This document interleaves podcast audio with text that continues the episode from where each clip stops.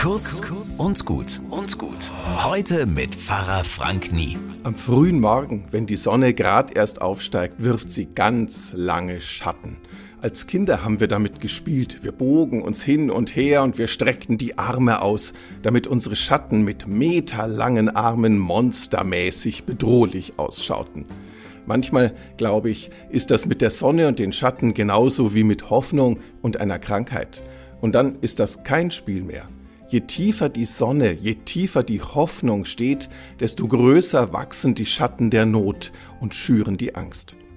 Manchmal hilft es dann, die eigentliche Not von ihrem Schatten zu unterscheiden, gerade wenn die Hoffnung tief steht. Wie groß oder auch klein ist das Problem eigentlich und was ist nur der Schatten?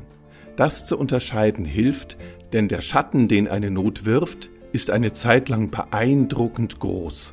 Und es gibt sich, sobald die Sonne steigt. Und das tut sie schließlich jeden Tag. Danke Gott für alle Hoffnung heute. Bis morgen.